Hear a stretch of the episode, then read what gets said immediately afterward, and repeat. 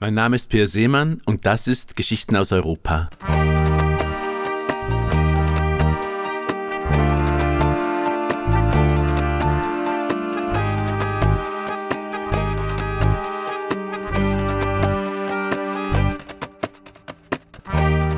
Heute geht es auf die Färöerinseln. Die Inselgruppe im Nordatlantik ist bei Instagrammerinnen und Drohnenpiloten sehr beliebt, aufgrund der umwerfenden Natur. Dass die Inseln auch ein reiches Kulturleben und eine interessante Vergangenheit haben, zeigt folgende Geschichte.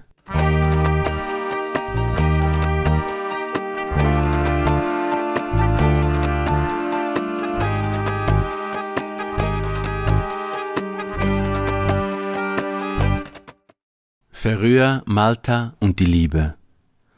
Als Kind nahm er Kontakt auf zur Welt über vom Meer angeschwemmte Dinge. Muschelschalen und glänzende Samenkapseln, die der Golfstrom an den Strand spülte. Einmal fand er eine riesige verrostete Eisenboje mit chinesischer Inschrift am Strand, ein andermal einen Lederkoffer voller Gläsern und Besteck. Er las die Geschichten von Sindbad dem Seefahrer und erforschte so viele der Inseln, wie Vater und Onkel bereit waren, mit dem Motorboot anzusteuern. Sie lebten in Torshafen auf der Halbinsel Tinganes im Süden der Färöischen Inseln. Dann war er bei der Fremdenlegion gewesen. Und nun saß er wieder in Torshafen in einem neu eröffneten Café und sah auf den Hafen, an dem eine Gruppe asiatischer Touristen mit beeindruckender Fotoausrüstung Fischerboote und Holzhäuser fotografierte. Alva, die servierte, kannte er aus der Primarschule. Sie wohnte nun auf der Nachbarsinsel in Toftir und kam jeden Tag mit dem Schiff zur Arbeit. Gibt es Neuigkeiten von deinem Vater? fragte sie ihn und brachte ihm einen Kaffee. Er schüttelte den Kopf.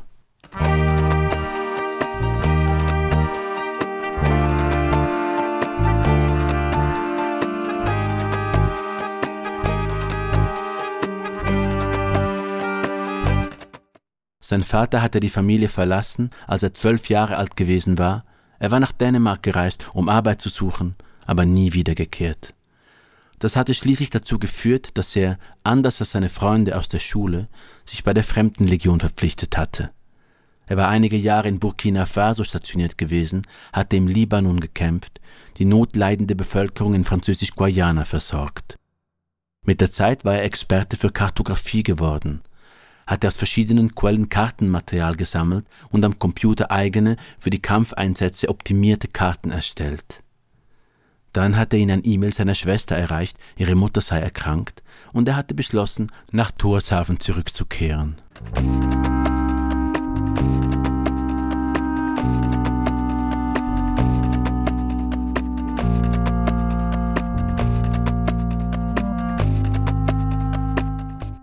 Er bezog das alte Tranhaus am Hafen, das er aus seiner Kindheit kannte. Eine norwegische IT-Firma war Mieterin gewesen, hatte den Standort aber während der Pandemie aufgegeben und das Haus verlassen. Um das Tranhaus rankten sich Legenden. Ein schiffbrüchiger Malteser sollte es einst bewohnt haben, mit seiner fröhlichen Lebensart viele lokale Mädchen erobert haben und sich mit ihnen in Bottichen voller warmen Transchlamms gewälzt haben, der damals in dem Haus produziert wurde. Schließlich soll der Malteser von der Insel vertrieben worden sein. Er besorgte sich das Nötigste, was er zum Wohnen brauchte, und schaute jeden Tag bei seiner Mutter im Spital vorbei. Die Krebsdiagnose, die sie bekommen hatte, verhieß nichts Gutes. Dann meldete sich ein Kartografiebüro der NATO, das ihn anstellen wollte. Seine Aufgabe würde es sein, verdächtige russische Aktivitäten im Nordmeer zu dokumentieren. So hatte er Aussicht auf regelmäßige Einkünfte. Einer seiner Offiziere bei der Fremdenlegion hatte ihn vermittelt.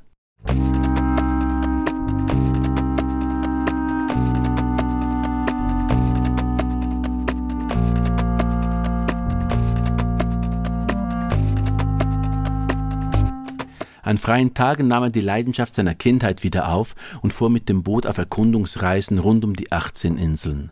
Meist startete er frühmorgens bei dichtem Nebel.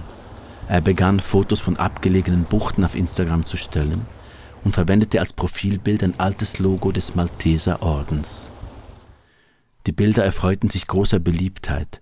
Eine Schriftstellerin aus Lexington, Massachusetts, die sich gerade auf Europareise befand, schrieb ihm, sie bestehe darauf, ihn auf den Färöern zu besuchen. Er willigte ein. Als sie sich in einem Café am Hafen trafen, war er erstaunt. Sie hatte eine entwaffnende, frische Art und sah weit jünger aus als auf den Fotos. Sie kamen auf sein Logo zu sprechen. Er erzählte ihr das wenige, das er über den Malteser wusste. Schon bei ihrem zweiten Treffen überbrachte sie ihm Neuigkeiten. Der Malteser habe sich auf den Färöern als Schiffbrüchiger ausgegeben, sei nach seiner Rettung auf den Inseln durch seine Gesangskünste und sein temperamentvolles Wesen aufgefallen. Zur Überraschung der Einheimischen habe er die strenge, religiöse Sisal Bergstock geheiratet, dann aber eine Affäre mit der 19-jährigen Konsulstochter Irsa begonnen. Diese habe in ihren Tagebüchern oft Lord Byron zitiert, schwärmerisch, meinte die Schriftstellerin, die ausgiebige Recherchen in der Bibliothek des Hauses des Nordens angestellt hatte. Sisal habe ihn anschließend mit einem Hammer auf den Hinterkopf geschlagen und die Scheidung eingereicht.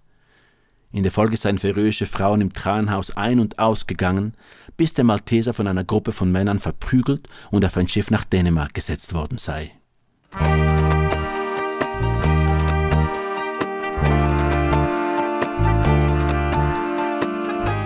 Als seine Mutter kurz darauf an Darmkrebs starb, lud er Familienangehörige und Freunde zur Beerdigung ein.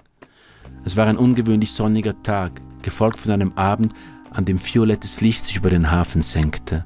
Halb Torshafen hatte seiner Mutter gedacht, die viel für den Ort getan hatte. Als Lehrerin, als Leiterin einer Kulturkommission, als freundlicher Geist. Nun war er ganz ohne Eltern. Es blieben ihm der Onkel und die Familie seiner Schwester.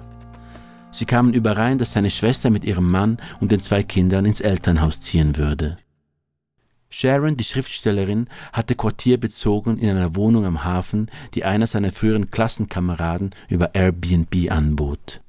Sie schrieb an der Lebensgeschichte des Maltesers, wollte daraus einen Roman erstellen und überredete ihn, sie auf eine Reise nach Malta zu begleiten. Seine Arbeit könne er auch von dort aus erledigen, meinte sie. Er beschloss, mit ihr nach Valletta zu fliegen, hatte sich verliebt. Kurze Zeit später schlenderten sie an einem Schild im Hafen von Malta vorbei. Eines der Häuser an der Mole war zum Verkauf ausgeschrieben.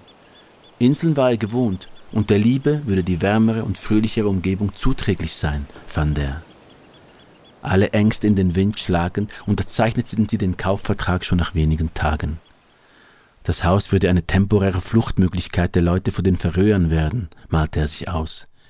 Ging es nach ihm, würde ein Foto der roten Häuser von Torshafen im Eingang hängen, neben dem Bild eines färöischen Strandes, von Schwemmgut übersät. Daneben stellte er sich ein Foto des Tranhauses vor, das blau an der Mole strahlte und ihn, dem Malteser sei Dank, in ein neues Leben geschickt hatte.